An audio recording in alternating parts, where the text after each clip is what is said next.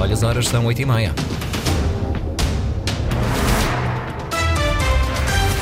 Em destaque nas notícias. Parlamento açoriano vota hoje o plano e orçamento para 2024 com chumbo anunciado à partida. Ontem à noite o debate foi interrompido pelo Presidente da Assembleia sem que os deputados tivessem utilizado todo o tempo disponível para discussão dos diplomas. A aplicação do telemóvel desenvolvida na terceira permite aos lavradores detectar um fungo tóxico nas pastagens. São títulos para desenvolver já a seguir nesta edição. Antes olhamos para as máximas. 21 graus previstos de uma forma geral em todo o arquipélago. Edição das 8h30, jornalista Sais Furtado. Dia D no Parlamento Açoriano, pelas 15 horas, está marcada a votação do Plano e Orçamento para 2024, um documento com chumbo anunciado, mas que gerou um dos debates mais duros no Parlamento nos últimos anos. Esta quinta-feira promete ser, Pedro Moreira, um dia longo no hemiciclo da Horta. Dia D para o Plano e Orçamento. Depois de três dias de debate tenso, os deputados votam esta tarde os documentos para 2024. De manhã há intervenções finais, à tarde votação e possivelmente declarações de voto, ou seja, o dia será longo no plenário, mas se o chumbo está há muito anunciado, o decorrer dos trabalhos ainda poderá provocar algumas surpresas. Para trás ficaram sessões onde o combate político suplantou de longe a discussão pura e dura dos documentos, quer do plano, quer do orçamento. A perspectiva do chumbo radicalizou os argumentos entre os partidos do governo e a oposição. A semana parlamentar ainda viveu com o episódio Marcelo Rebelo de Sousa e as audiências da próxima semana que afinal não vão acontecer. Ao final da tarde de hoje e chumbados os documentos do Executivo, abre-se um novo período político que ninguém sabe como vai acabar e quanto tempo irá durar. Na reta final do debate setorial do Plano de Orçamento, esteve em discussão a qualificação profissional e o emprego. O governo puxou dos dados do emprego para elogiar as suas políticas, mas o Partido Socialista diz que os números são resultado da conjuntura. Lília Almeida. Com recurso aos números do emprego de setembro, Maria João Carreiro faz um balanço positivo das políticas de emprego do governo de coligação. Os Açores registraram o desemprego mais baixo da última década e meia. São menos de 5 mil desempregados inscritos nos Açores. O número de açorianos em medidas de inserção socioprofissional registrou em setembro o valor mais baixo da última década, fixando-se abaixo dos 2 mil. No início da atual legislatura, a região tinha mais de 7 mil desempregados e mais de 4 mil ocupados. Mas os números não são um milagre do governo, diz Wilson Gomes, do PS. Deve-se a uma conjuntura económica global. A segunda razão deve-se à dinâmica demográfica, naturalmente, porque há mais pessoas em idade para trabalhar. E esse aspecto é relevante. É relevante desde logo que este aumento de 1.100 trabalhadores deve-se à chegada à idade de trabalho de mais pessoas e não a qualquer diminuição do desemprego. Entre orçamento para despesas de funcionamento, plano de investimentos e fundos comunitários, a Secretaria da Qualificação Profissional e Emprego tem para 2024 uma dotação global de 88 milhões de euros. Reforço o investimento e integração dos empregados no mercado de trabalho, através da reconversão profissional e dos apoios à contratação. Este é um plano que investe no reforço das competências da população ativa.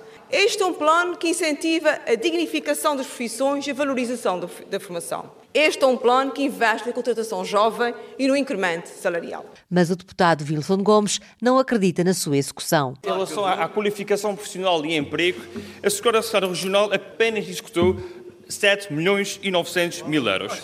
Em 25 milhões digamos assim, não quis executar 17 milhões de euros. Sabrina Furtado, do PSD, acusa o PS de não querer aceitar que as coisas mudaram. É a nova capacidade que se consegue através de ter atingido o pleno emprego nos Açores, uma sociedade mais crítica e não de mão estendida, como o Partido Socialista gostava de deixar os açorianos. A falta de mão de obra foi referida pelo Chega. José Pacheco quer saber se essa falta está a ser colmatada com imigração ilegal. Por um lado, não recorrer à imigração para pagar mal a quem vem de fora e não poder pagar convenientemente a quem trabalha cá ou que é de cá. Queremos saber se estas pessoas vêm para cá com a mesma dignidade humana daqueles que cá vivem Na resposta, o governo lembrou que está a ser elaborado um guia para apoio à contratação de imigrantes. O debate sobre as propostas do Plano de Orçamento para 2024 foi ontem interrompido, sem que os deputados tivessem utilizado todo o tempo disponível para a discussão dos diplomas. Faltava meia hora para acabar os trabalhos parlamentares, quando o deputado do Bloco de Esquerda pediu um intervalo, obrigando o presidente a interromper a sessão. A Conferência de Líderes tinha decidido iniciar hoje pelas 10 horas as declarações finais dos partidos, mas não se sabe ainda se os trabalhos vão recomeçar com o resto do debate de ontem. Ricardo Freitas. O debate do plano de orçamento terminou ontem de forma bruta, quando ainda havia partidos que tinham tempo para intervir. Sr. Presidente, para solicitar um intervalo regimental de 30 minutos. António Lima, deputado do Bloco de Esquerda, quis interromper os trabalhos numa altura em que apenas a bancada do PSD e do Governo tinham tempo para debater. Uma censura ao Governo, na opinião de Paulo Estevão, do PPM. Censurar o Governo, censurar o Governo, tendo tempo de se poder pronunciar também. E, portanto, isto é, isto é, do ponto de vista democrático, isto é, do ponto de vista democrático, da parte do Bloco de Esquerda uma censura, uma tentativa de censura ao Governo. João Bruto da Costa, líder parlamentar do PSD, levantou também outra questão. O regimento da Assembleia determina que o debate sobre as propostas de plano e orçamento não pode ceder três dias. Com a interrupção de ontem, a discussão retomaria hoje, já no quarto dia. Este intervalo até às 20 horas impede regimentalmente de terminarmos o debate na generalidade hoje e eu não sei se não é melhor reunir uma conferência de líderes para esclarecer se podemos passar a continuação do debate da Generalidade para amanhã. Esta interrupção dos trabalhos gerou algum burburinho na sala, de tal forma que Luís Garcia, presidente da Assembleia, nem chegou a convocar os líderes para esclarecer as dúvidas. Deu por encerrados os trabalhos e ainda deu uma reprimenda aos deputados. Senhoras e senhores deputados, os trabalhos ainda não terminaram. A figura que estamos a passar para as casas dos açorianos é lamentável. Os trabalhos parlamentares serão retomados esta manhã, embora não se saiba ainda se com o início das declarações finais, se com o resto do debate de ontem. Depois de dois anos de projeto, foram apresentados os dados de uma aplicação desenvolvida pela Unicol, Terinov e Air Center, destinada aos agricultores. Os cerca de 60 sensores instalados na Ilha Terceira permitiram retardar a aplicação de zinco no gado bovino como prevenção de um fungo existente nas pastagens e que afeta a saúde dos bovinos.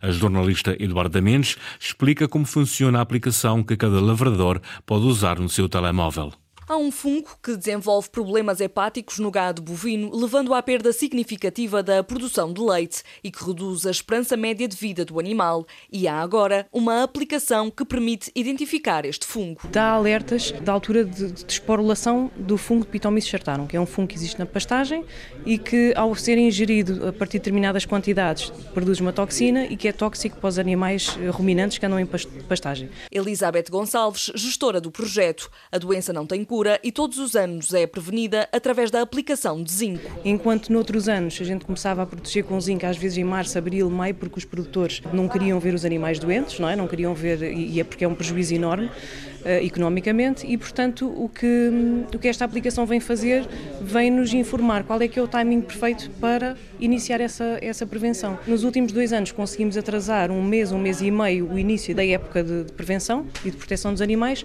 o que se traduz neste momento um mês, um mês e meio de poupança de zinco, poupança dos animais terem que, que ser suplementados com zinco. Já existem lavradores e outros profissionais da área a utilizar a aplicação, como é o caso do médico veterinário Mário Silveira. Nós instalamos no telemóvel telemóvel e a partir daí temos acesso à nossa localização no mapa da Ilha Terceira. Está dividido em quadrículas de um quilómetro. Aparece no mapa a nossa localização precisa e naquele quadrado mostra pela cor que tem o risco de esporulação e o risco em que os animais estão.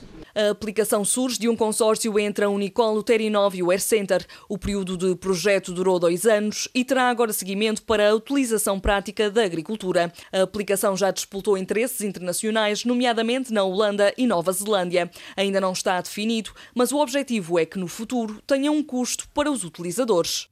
Medalha de ouro europeia e recorde nacional para Carlos Pedrosa em natação master. O nadador miquelense está a brilhar no europeu de Masters de piscina curta, prova que está a decorrer na Ilha da Madeira. Henrique Linhares. Título europeu para os Açores, Carlos Pedrosa subiu ao lugar mais alto do pódio nos 100 metros mariposa, na categoria Master A. Para além da felicidade de saber que foi um recorde nacional, eu no dia anterior tinha nadado a prova do, dos 100 estilos, onde tinha feito segundo lugar. A árbitra decidiu desclassificar-me na, na, última viragem, diz que, que eu fiz a viragem só com uma mão. Pronto, então no segundo dia de competição alcancei esse título europeu com o recorde nacional e teve um gosto, um gosto especial. Também acabei por, eh, por participar na prova dos 50 livros, onde alcancei um, um segundo lugar e bati o meu recorde pessoal. O atleta do Clube de Atividade Física dos Bombeiros de Ponta Delgada tem ainda pela frente as provas de 100 metros livres e 50 metros mariposa. A natação master destina-se a atletas com mais de 25 anos que abandonaram a alta competição, mas pretendem continuar a competir. A organização estava a contar por volta de mil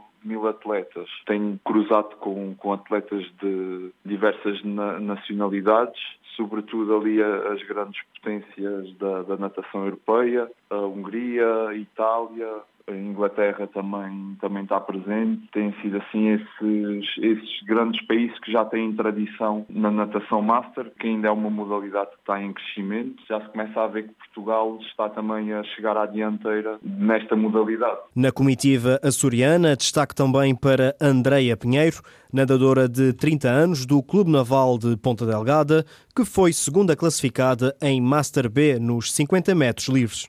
Título para os Açores, medalha de ouro europeia e recorde nacional para o miquelense Carlos Pedrosa em natação Master. Edição das 8h30 com o jornalista Sais Furtado. Atualidade regional em permanência online a cores.rtp.pt e também na página de Facebook da Antena Açores.